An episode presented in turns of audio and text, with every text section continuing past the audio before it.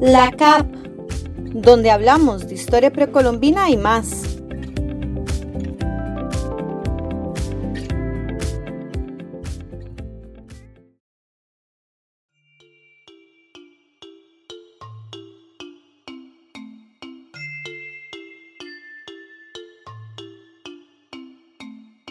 Volvimos con un episodio más de la CAP y en esta oportunidad continuaremos discutiendo sobre las colecciones que alberga la CAP. En esta ocasión hablaremos sobre dos colecciones, la colección malacológica y la colección zoarqueológica, las cuales cuentan con materiales tanto para la docencia como para la investigación y difusión de las labores del laboratorio de arqueología.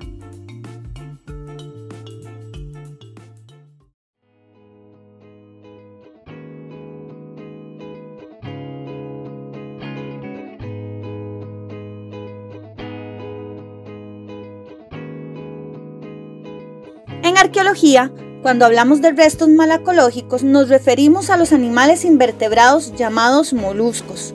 Principalmente se estudian los moluscos con conchas, ya sean de agua salada, como las almejas, o moluscos de agua dulce, como los caracoles. Mientras que, cuando hablamos de restos o arqueológicos, nos referimos a los huesos provenientes de animales vertebrados. En otras palabras, huesos de mamíferos, reptiles, anfibios, aves y peces. Entonces, la colección malacológica se compone de moluscos, principalmente los que presentan una concha. Por otro lado, la colección zoarqueológica incluye una variedad de huesos de animales.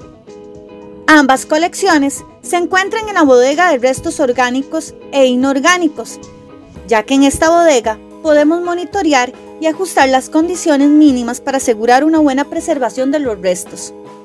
Por ejemplo, las instalaciones cuentan con equipos para medir y controlar la temperatura, así como estantes con espacios individualizados para organizar la colección.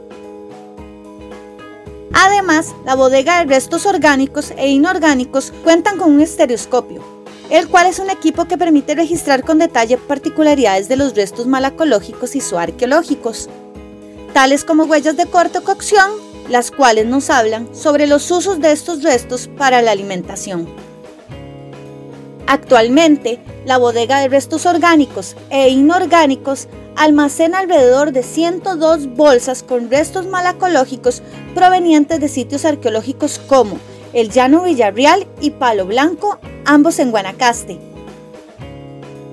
Por otra parte, el laboratorio cuenta con 450 bolsas de restos zoarqueológicos recuperados durante excavaciones también en los sitios arqueológicos El Llano Villarreal y Palo Blanco, así como otros sitios del Valle Central, por ejemplo, Alto el Cardal y Serafín.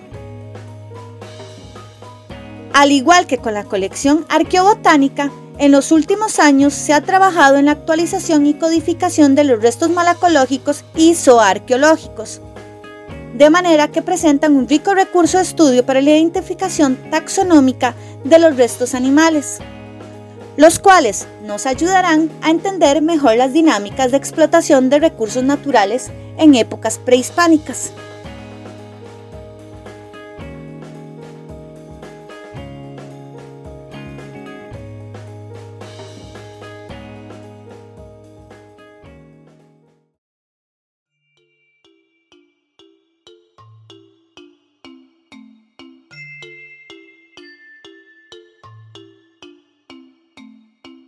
Las colecciones de restos malacológicos y zoarqueológicos amplían nuestro conocimiento sobre las interacciones entre humanos y animales, pues nos muestran sobre actividades de recolección, preparación y consumo de animales vertebrados e invertebrados.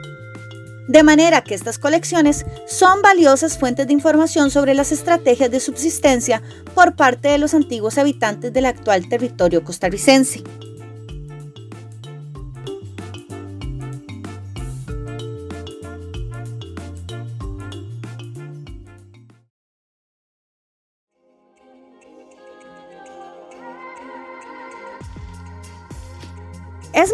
Continuar con nuestra sección Los rostros detrás de la arqueología, un espacio que hemos dedicado para mostrar el arduo trabajo de las personas profesionales en arqueología.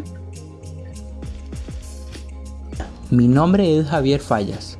Laboro en el Departamento de Protección del Patrimonio Cultural, que pertenece al Museo Nacional de Costa Rica. Mi interés en arqueología inició cuando cursé mi secundaria.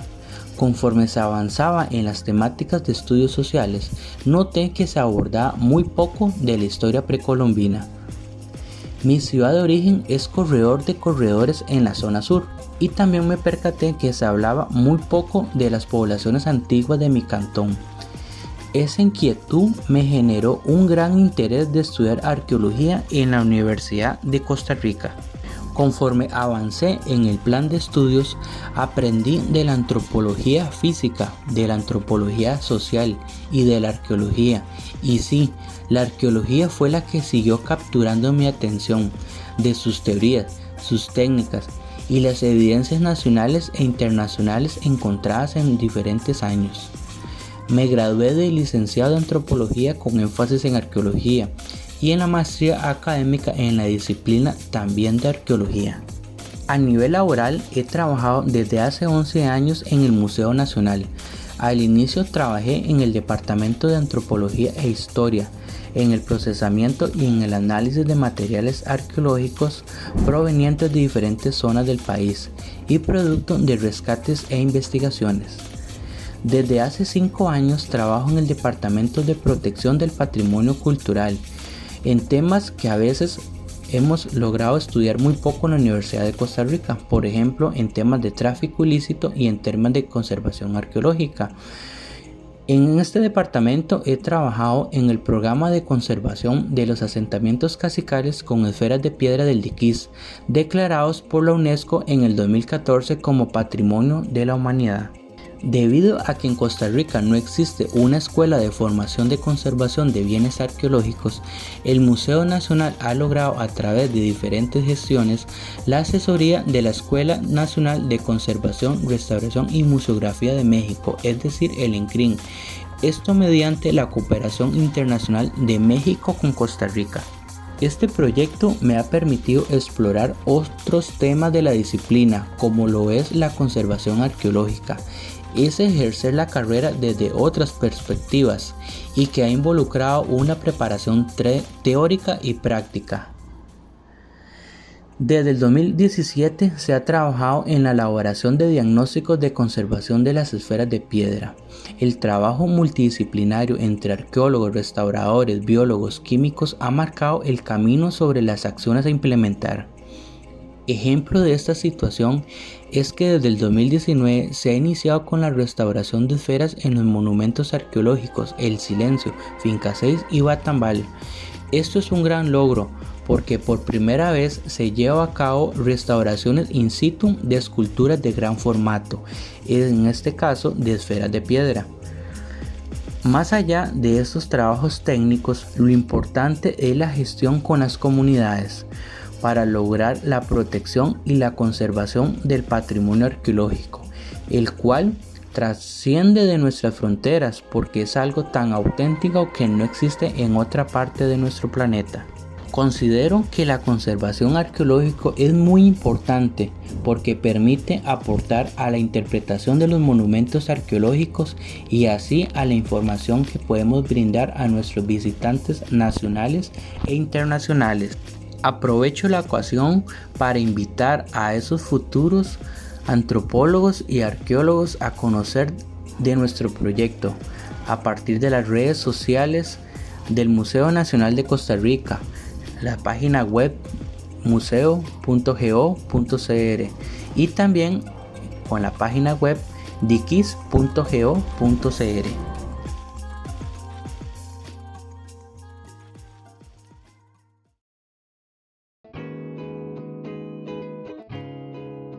Queremos despedirnos agradeciéndoles su constante apoyo a la CAP. Recuerden que nos encanta escuchar todas sus sugerencias y comentarios que pueden enviar al correo electrónico arqueología.ea.ucr.ac.cr. Tampoco olviden regalarnos un me gusta en cualquiera de las plataformas de la CAP. Estamos en Spotify, iTunes o Apple Podcast, Google Podcast y Radio Public. Nos vemos muy pronto.